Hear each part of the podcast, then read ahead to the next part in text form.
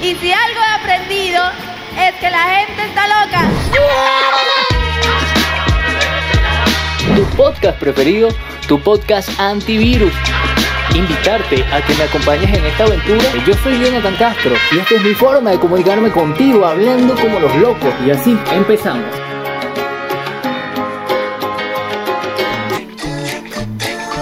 Hola, ¿cómo estás? Bienvenido a Hablando como los locos, tu podcast preferido, tu podcast antivirus.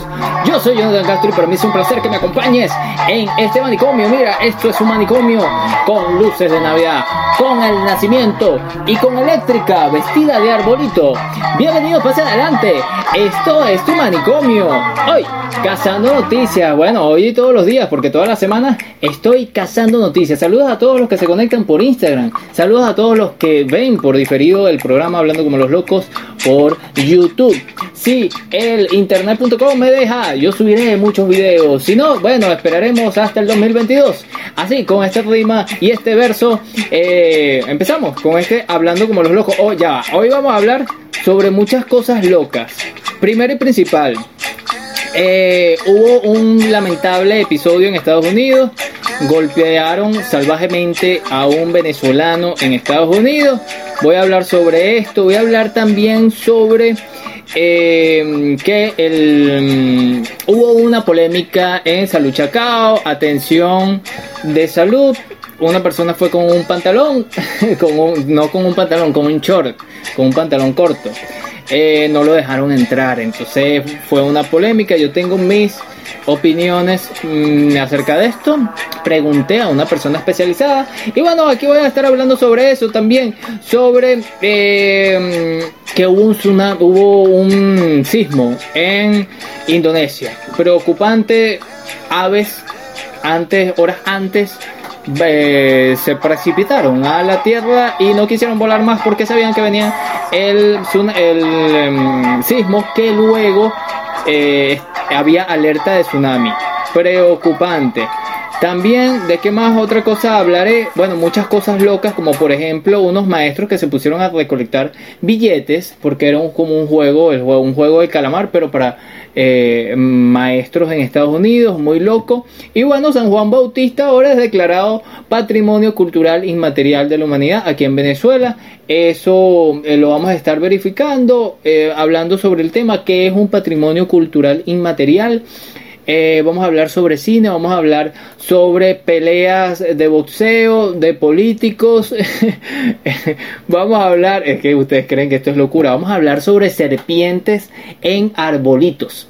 En arbolitos de Navidad. Esto es una locura. Sí, yo soy Jonathan Castro y así, mm, eh, con esta locura empezamos hablando como los locos. Claro que sí.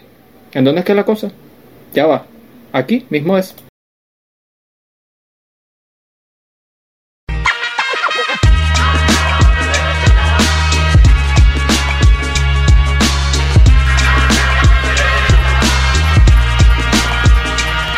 Claro que sí, claro que sí, claro que sí. Johnny, la gente está muy loca. La gente está muy loca. Bueno, en Estados Unidos se volvieron fue loco porque mm, pasó en una escuela de Florida. Adolescente venezolano fue salvajemente golpeado. Eh, un venezolano, Luis Alejandro Osechas Carrillo, de 16 años de edad, quien presenta una condición de autismo, recibió una, un fuerte, una fuerte golpiza por parte de otro joven en la escuela secundaria Liberty High School, ubicada en Florida, Estados Unidos. A través de las redes sociales circula un video que muestra cuando uno de los presentes graba a un muchacho que acosa a Carrillo para luego lanzarle un puñetazo cerca de la cara.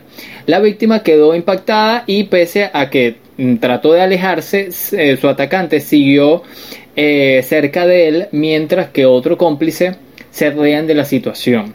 De acuerdo con los portales de noticias, los padres denunciaron que su hijo después del ataque fue trasladado a un baño donde nuevamente arremetieron contra su persona. Asimismo, eh, comunicaron que esperan el pronunciamiento de la institución. Este, este hecho se replicó también a una joven, no sé si es en la misma, en, esta misma escuela, pero bueno, esto tiene sin, signos de xenofobia, ojalá, ojalá y no sea así, pero esto es lo que se ve a simple vista. Eh, bueno, esto está muy loco, pero también muy lamentable. Muy lamentable que estas cosas estén pasando en Estados Unidos. O sea, la violencia, no porque sea un país del primer mundo, llamados así, no significa que eh, la cultura sea eh, elevada, ¿ok? Y entonces pasan este tipo de cosas. Bueno, cosas de la vida que pasan y que son lamentables. La gente está muy loca. La se vuelve loca. Bueno, vamos a pasar a otras informaciones.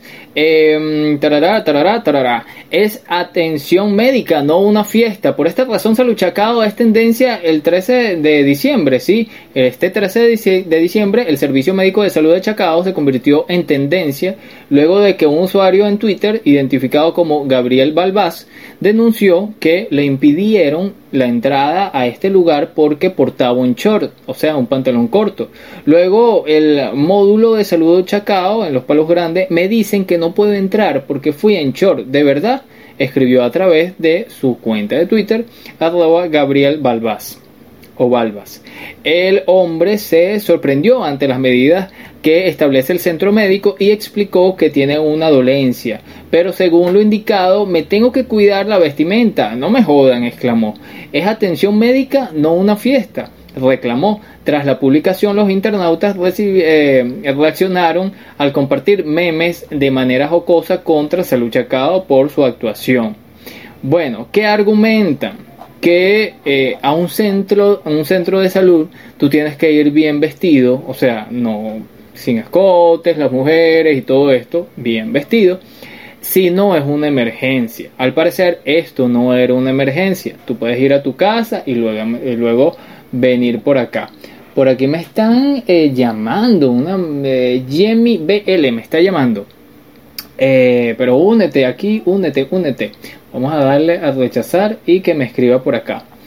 Eh, bueno, lo que mm, le pregunté a una eh, enfermera y esto es lo que me res- respondió. Si es una urgencia, una emergencia, se le atienda si esté vestido como esté vestido porque es una urgencia.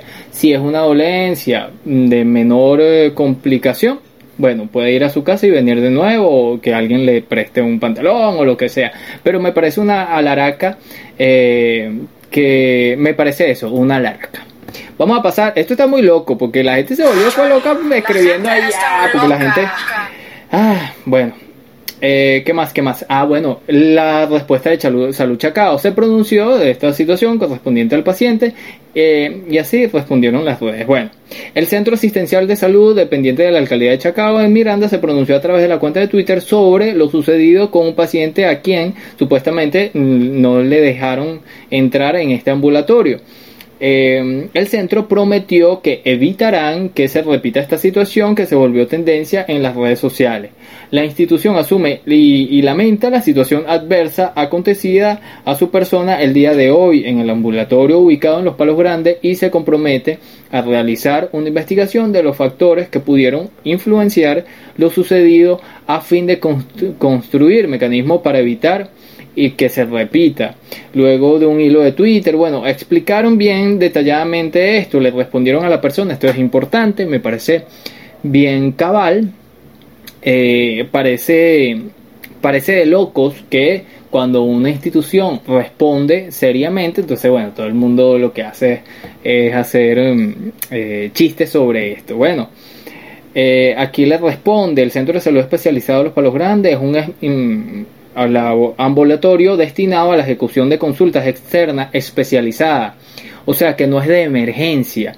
La normativa para el ingreso en este tipo de recinto está justificada a la prevención del contagio. O sea, lo que le dicen para prevenir el contagio, vente con ropa que cubra todo el cuerpo, pero empezaron los memes de que como eh, así no se, no se evita el contagio del, del coronavirus. Bueno, total, que esto es una polémica, está muy loca y eh, la gente está muy loca y vamos a pasar a otra La información. gente está muy loca. Lo de Indonesia, esto sí es grave, esto sí es grave, preocupante, eh, porque hubo un sismo magnitud 7.4 en Indonesia y emitieron alerta de tsunami. Eh, un temblor de magnitud 7.4 se registró este martes frente a las costas de Indonesia sin que por el momento se reporten daños, aunque ameritó que las autoridades emitieran una alerta de tsunami. La Agencia Meteorológica, Climatológica y Geofísica de Indonesia informó que el sismo ocurrió a las 10 y 20 horas local en, de este martes. Eh, ¿Qué más? ¿Qué más? Bueno, muchas personas ahí se ve algunas imágenes de las personas preocupadas por este evento natural. Eh, esto está muy loco porque muchos, muchas aves se precipitaron a, la tierra porque, mm, no sé, me imagino que el efecto de la, del, estruendo cuando hay un sismo, eh, todos los pájaros en el piso, no sé si muertos o vivos, bueno, vi un video por ahí, estaban vivos, mm, seguramente se lo pongo por aquí cuando haga la edición, para YouTube. Eh, esto está muy loco. Johnny, la gente está muy loca. La gente, la naturaleza, que nosotros tenemos loco a la, naturaleza. Por aquí eh, Jamie Bell eh, nos saluda. Eh, ¿Qué más? ¿Qué más? ¿Qué más? Bueno, San Juan Bautista. Esta es una tradición del sincretismo entre los colonos y bueno, toda esa influencia afro que llegó aquí a Venezuela eh, bueno, fue, es, cultura venezolana y fue declarado ahora por la UNESCO Patrimonio Cultural Inmaterial de la Humanidad. El culto a San Juan Bautista ha sido declarado este martes 14 de diciembre como Patrimonio Cultural Inmaterial de la Humanidad por parte de la Organización de las Naciones Unidas para la Educación, la Ciencia y la Cultura UNESCO, acto que... Eh, el acto de declaratoria se hizo a través de las plataformas electrónicas debido a las restricciones por la, pandemia. Venezuela, recordemos, posee varias tradiciones culturales calificadas por la UNESCO como patrimonio cultural inmaterial. Una de las más recientes de ellas fue la tradición de las palmas benditas que fue presentada en el año 2018 y recibió el, reconocimiento en el 2019.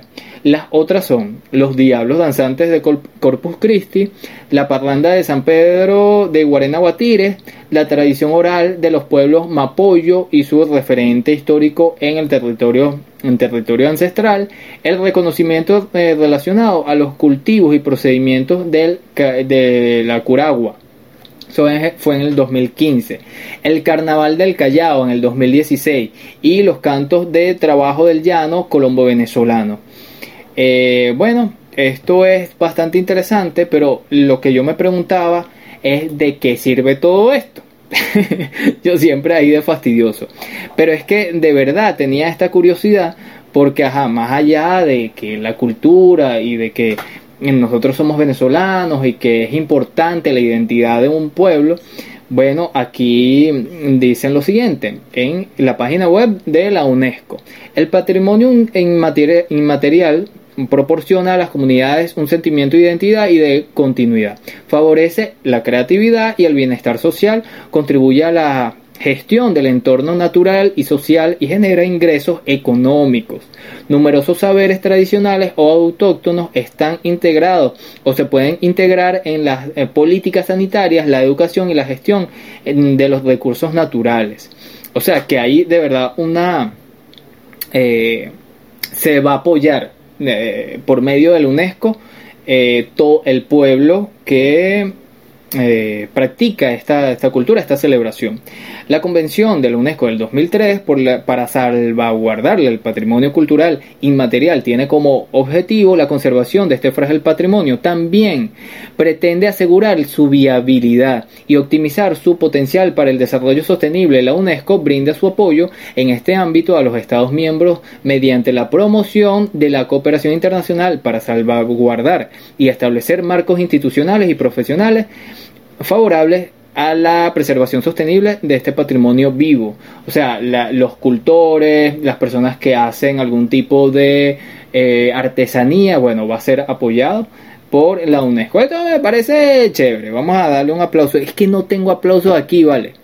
Eh, tengo es... Eh, ver, este. No, este es el chiste. Eh, ¿Qué tengo por aquí? No sé qué es esto. ¿Qué es esto? No, no, esto no es. Bueno, yo hago mi aplauso aquí, no tengo el aquí el, la cuestión. Pero este está muy loco, muy loco lo bonito. La gente está muy loca. Y hay un, un, bonito video mm, ah, yo estoy todo, mm, todo bonito, bonito, todo. Hay un video en donde las personas se emocionan por esta, este logro cultural. Bueno, eh, ahora vamos a pasar a otra, eh, en este mismo ámbito de la cultura, pero en España, eh, una noticia triste.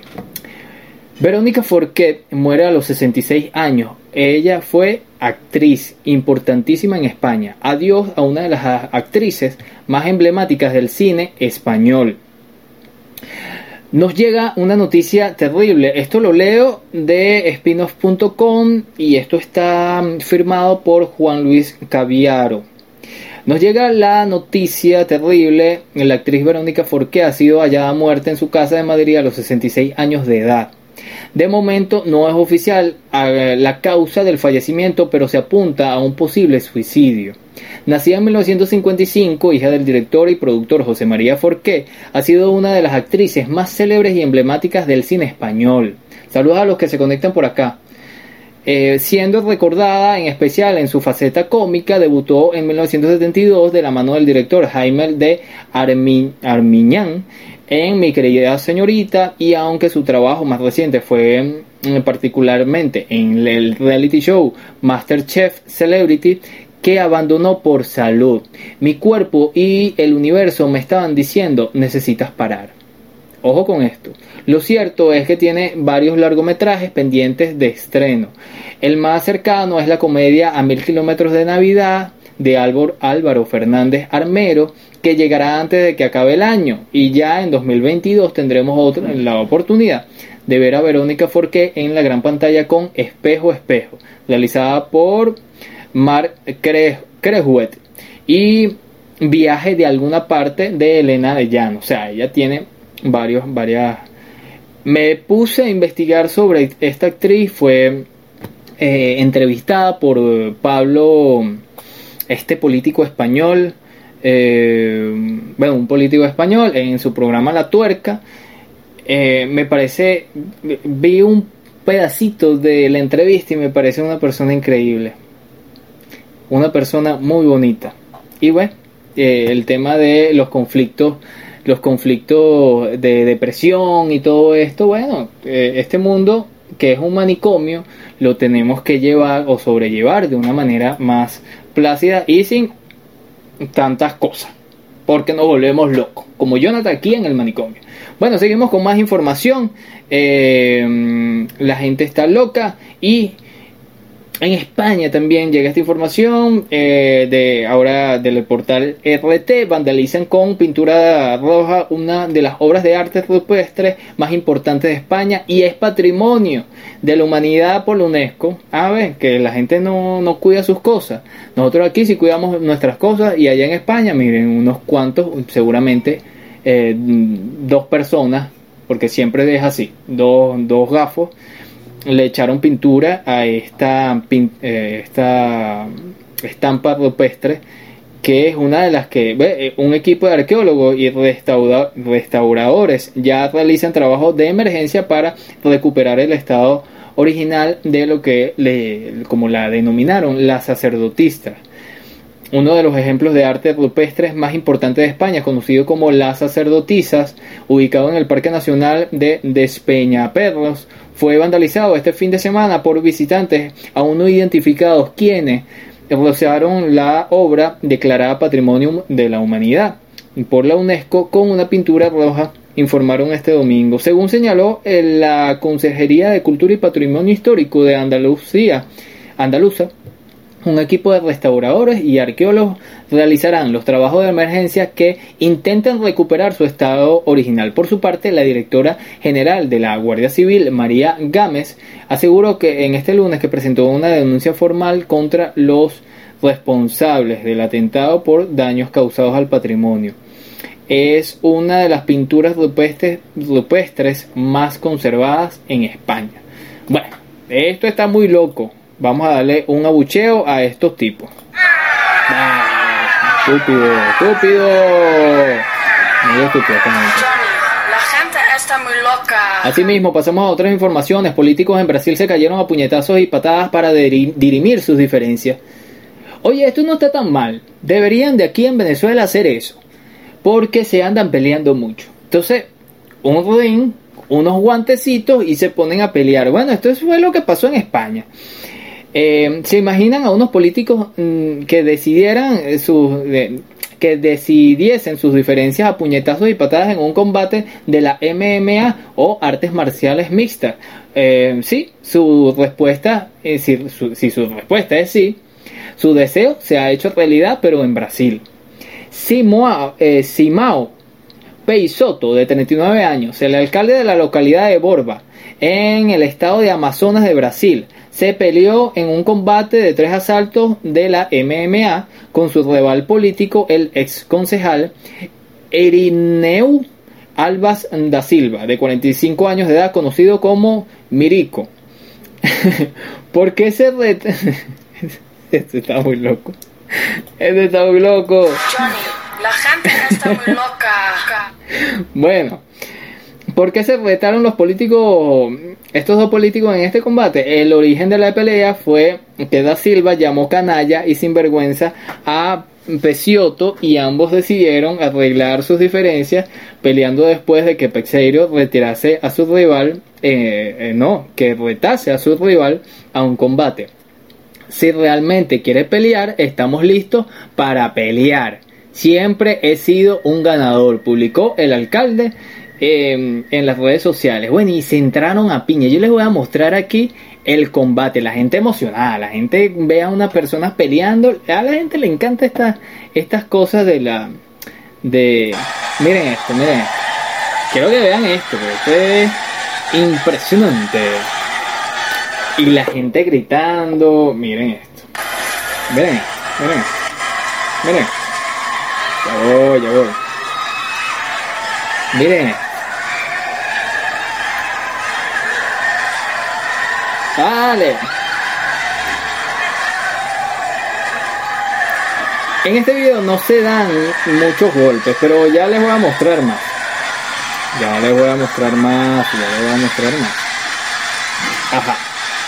Ahí ustedes escuchan el escándalo, un escándalo. Eh, si, quieren ver el video completo lo pueden ver. Eh, ya pues. Quieren ver el video completo lo pueden ver en HCLL Podcast en eh, Twitter. Los jueces declararon ganador del combate al ex alcalde Peisoto, que durante el combate hizo el gesto de cortarle el cuello al concejal. Mirico que empezó muy fuerte la pelea con una dura eh, con una serie de patadas se acabó defondando. Ah, esto está muy loco, esto está muy loco. Johnny, la gente está muy loca. Seguimos con más informaciones aquí en Hablando como los locos. El árbol de Navidad. Bueno, todos en su casa tienen un árbol de Navidad en diciembre, generalmente, bueno, una cultura occidental, una cultura católica, mm, cristiana católica, y bueno, aquí eh, en Sudáfrica se escondió una culebra mortal y menos mal que se dieron cuenta y hicieron todo para atraparla. Una familia británica residente en la ciudad del Cabo estaba decorando su árbol de Navidad cuando se percató de la presencia del reptil entre las ramas. Pero no era una culebrita, no, no, no, no, no. Era un culebrón. Eh, Rob y Marcela Wilde Dos británicos residentes de la ciudad del Cabo desde hace 15 años estaban decorando el árbol de Navidad con sus hijos de 11 y 7 años cuando se dieron cuenta de que los gatos de la familia estaban inquietos. Claro, ¿cómo no van a estar inquietos? Estábamos admirando nuestro trabajo cuando mi esposa Marcela señaló a nuestros dos gatos y dijo que quizás había un ratón en el árbol. Dijo Rob de 55 años citando a The Midrow. Sin embargo, lo que se ocultaba en el árbol de Navidad no era un roedor, sino algo mucho más peligroso. Eh, chamo, esto, esto no es cualquier cosa. O sea, los niños pudieron haber eh, sido víctimas de esto. Ajá. Em, sin embargo, lo que se ocultaba en el árbol de Navidad no era un roedor, sino algo más, mucho más peligroso, una culebra arborícola, una especie cuya mordedura es mortal y que en eh, África y en Holanda es conocida como Boomslang, que precisamente significa serpiente de árbol. Peligroso este serpiente en este... Esto, es, esto me pone nervioso. Me pone nervioso. El padre de la familia se adelantó un paso a ver mejor a la serpiente y con la ayuda de mm, Google determinó que era una especie perteneciente. Eh, a la familia que, y llamó a un cazador, mm, la familia llamó a un cazador de serpiente que les recomendó que mientras esperaba su llegada hicieran eh, ruido con los papeles de regalo para asustar al ofidio y evitar que descendiera del árbol. Dos horas después el profesional se apersonó en la residencia de Wild y capturó el reptil. Deseaba que hubiera muchas cosas debajo del árbol, pero eh, para el día de Navidad, pero lo que no deseaba era una serpiente venenosa de más de un metro de largo, de, largo. Demasiado grande esta especie de eh, reptil. Por aquí, bueno, no me carga el video. Ah, vamos a ver si me carga el video. Pero esto está muy loco. Esto está muy loco. La gente está muy loca y los animales también están locos. Que esto es muy peligroso. Bueno, voy a pasar a otra información. Si está por el, videito, lo pueden conseguir en HCLL podcast en Twitter o Twitter. Venden, en otras informaciones, venden 100 veces más barato un avatar NFT de mono valorado en 300 mil dólares. El NFT fue comprado inmediatamente por un bot que pagó una tarifa extra de 34 mil dólares. O sea, no lo compró en 300 mil dólares, sino en 34 mil. Para ganar la rapidez de la transacción, el token no fungible, no fungible NFT, eh, Bored App o App número 3547, que forma parte de la colección de Bored App Yacht Club B B alta va en B alta A Y C. Eh, por ahí estará mi amiga Ángela que me dice, no, existe la B alta ni la B chica. Fue, bueno, seguimos.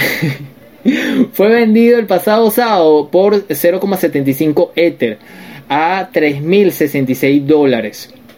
Sin embargo, el precio de la pieza debía de ser 100 veces más alto, dijo el portal del usuario, de, el usuario que realizó la transacción identificado como Max. Eh, ¿Cómo sucedió? Una falta de concentración, supongo.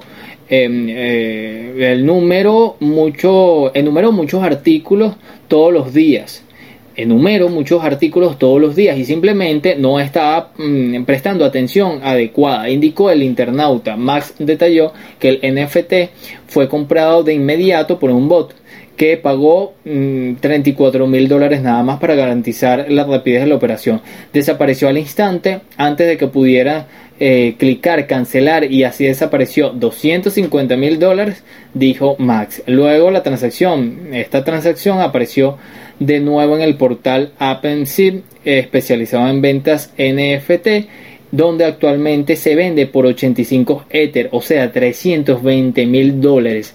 Es que con, esta, con esto que pasó, aumenta también mucho más porque es noticia.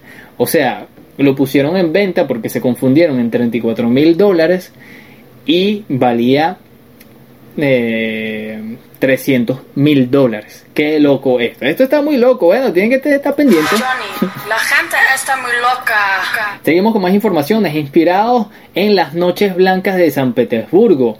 Eh, vea el nuevo balón de la Champions. ¿Esto en donde lo vas a ver? En Hablando como los locos. HCLL Podcast en Twitter. La cuenta de Twitter oficial de Hablando como los locos. Del manicomio. Bueno, están bien bonitas. Le digo que están bien bonitas y vamos a pasar a otra información. Johnny, la gente está muy loca. Bueno, anima, aminales, aminales fantásticos, animales fantásticos, los secretos de Dumbledore, espectacular tráiler de la tercera película de la saga precuela de Harry Potter. Tal y como nos había prometido Warner, aquí tenemos el esperado y espectacular tráiler de Animales Fantásticos y los secretos de Dumbledore.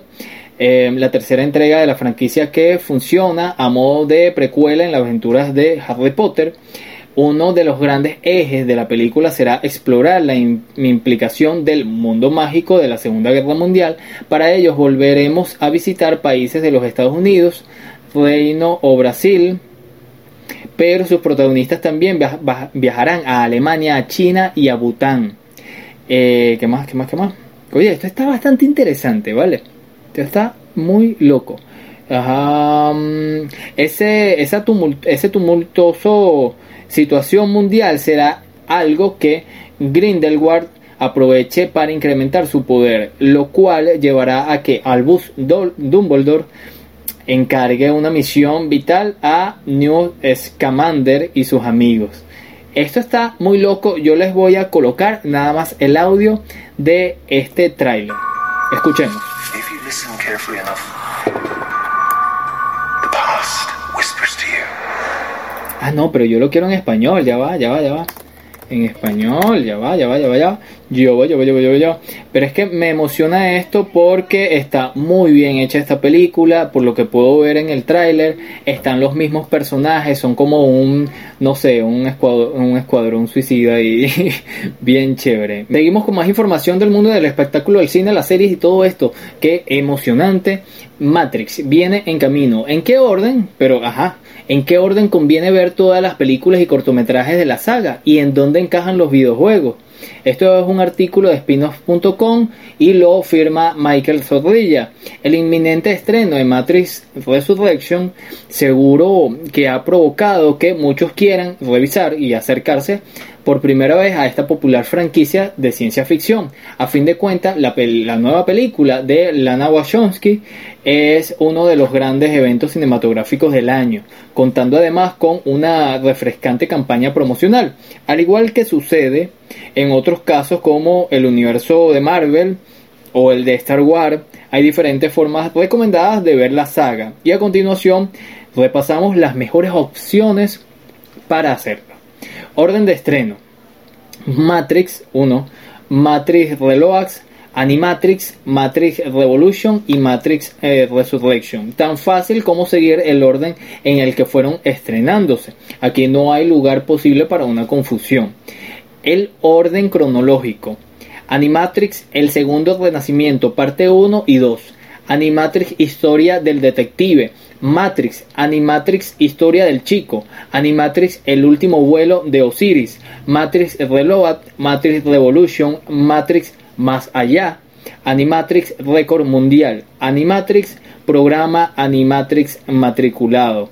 Las cosas, eh, la cosa se complica más, pues Animatrix consta de nuevo, nueve cortometrajes situados en lugares temporalmente diferentes donde este de, este universo, siendo juntos eh, tanto récord mundial como programa o matriculado. No queda tan claro dónde encajan. Eh, bueno, y con los videojuegos, ¿qué pasa? Esto sí es una locura. Animatrix y el segundo renacimiento, parte 1 y parte 2, Animatrix, historia del detective, Matrix, Animatrix, historia del chico, Animatrix, el último vuelo de Osiris, eh, Enter, The Matrix, Matrix Reload, Matrix Revolution, Matrix Path of New, eh, Animatrix más allá, Animatrix eh, récord mundial, Animatrix programa, Animatrix matriculado, de Matrix Online. ¿Qué tal? A modo de bonus para aquellos que quieran profundizar todavía más en este universo, merece la pena destacar que Enter de Matrix se sitúa junto, justo antes de Matrix Reloads, mientras que The Matrix Path of Neo eh, transcurre en paralelo a la trilogía original de la película. En concreto, desde el momento en, en el que Morfeo ofrece la pastilla a Neo, por su parte, eh, a Neo, por su parte, The Matrix Online es una secuela de la trilogía. Spoiler. Y spoiler. No, esto no lo voy a decir. Bueno, esto está muy loco. Matrix. Johnny, la gente está muy loca. Seguimos con más informaciones. Ahora, sí, el mundo del espectáculo, las- el cine, con los Globos de Oro 2021. Todas las películas y series nominadas que puedes ver en Netflix, Amazon, HBO Max, Disney, Apple TV y Movistar. ¿Qué pasa con esto? Que eh, son muchos. Esto es un, un artículo igual de spinoff.com. Esto está, mm, para ver, lo firma Víctor López G. Eh, bueno, y les voy a contar algunos, les voy a nombrar algunos, algunas de las películas. El poder del perro, TikTok Boom, Los ojos de Tommy Fage, El canto del cisne, Anet o Anete, Cruella, espectacular, tremenda película. Claro Oscuro, Luca, espectacular también, eh, película de Pixar. Raya y el último dragón, no lo he visto, lo tengo por ahí. Fuera de la ma fue, fue la mano de Dios. Mm, también aquí eh, lo nuevo del maestro Paolo Sorrentino nos sumerge en Nápoles de los años 80. Eh, de la serie Lupin, que es extraordinario, o Le eh, The Morning Show, también vi por ahí varias cositas, parece interesante. Pose, otra serie. El juego del calamar, por supuesto. Sucesión, bien famosa esta serie. The Good Fight. Eh, el cuento de la criada, muy buena también. No he tenido la oportunidad de verla, pero bueno, la adaptación del libro. The Grit también.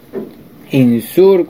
Bueno, y aquí está un listado bastante amplio, lo pueden ver como ya les dije en spinoff.com. Otro artículo que tengo por aquí. Ah, esto para cerrar, hablando como los locos del día de hoy, 14 de diciembre. Este artículo también de spinoff.com de Michael Zorrilla se titula aquí así: Su veneno me dolió. Hirió mis sentimientos cuando Anna Rice quiso sabotear el fichaje de Tom Cruise para entrevista con el vampiro, pero acabó admitiendo su error. El triste fallecimiento de Anna Rice a los 80 años ha dejado huérfano al mundo de la literatura de uno de los autores más queridos de los relatos de vampiros.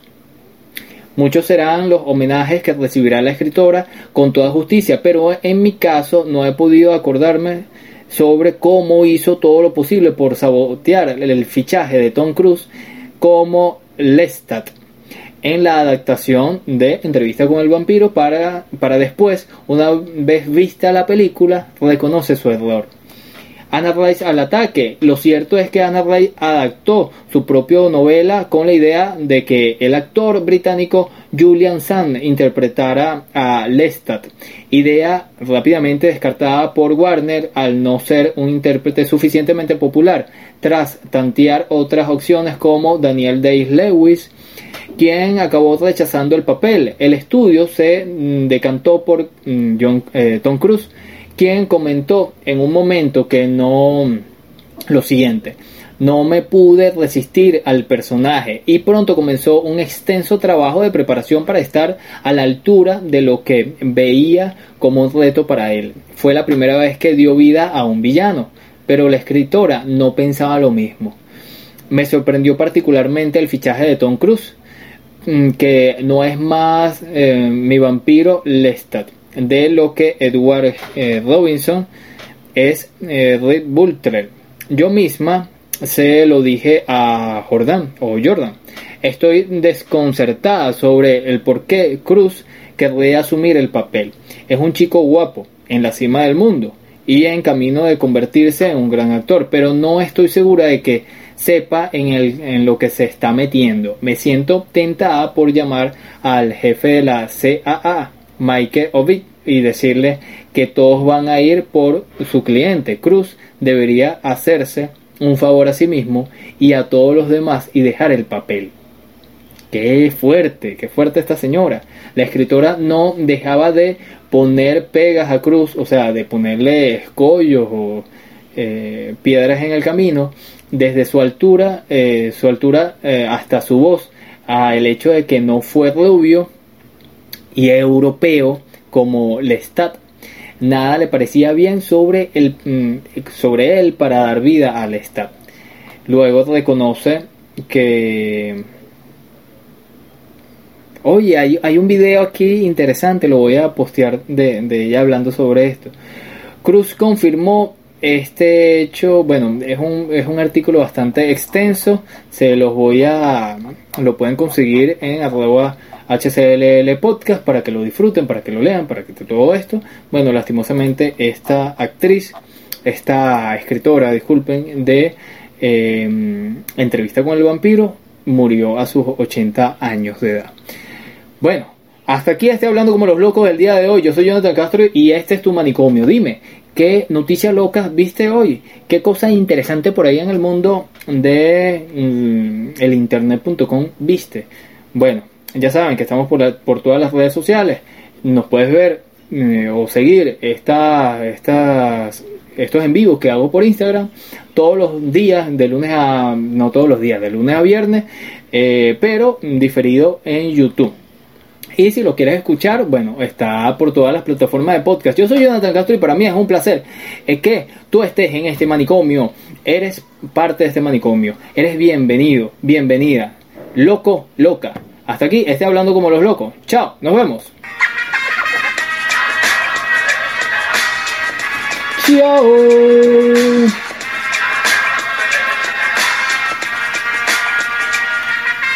El nacimiento, ¿vieron el nacimiento? Se lo voy a poner por aquí. Se lo voy a poner por aquí. Miren el nacimiento. El nacimiento. Uh. Chao. Y si algo he aprendido es que la gente está loca. Tu podcast preferido, tu podcast antivirus. Invitarte a que me acompañes en esta aventura. Yo soy Jonathan Castro y esta es mi forma de comunicarme contigo hablando como los locos.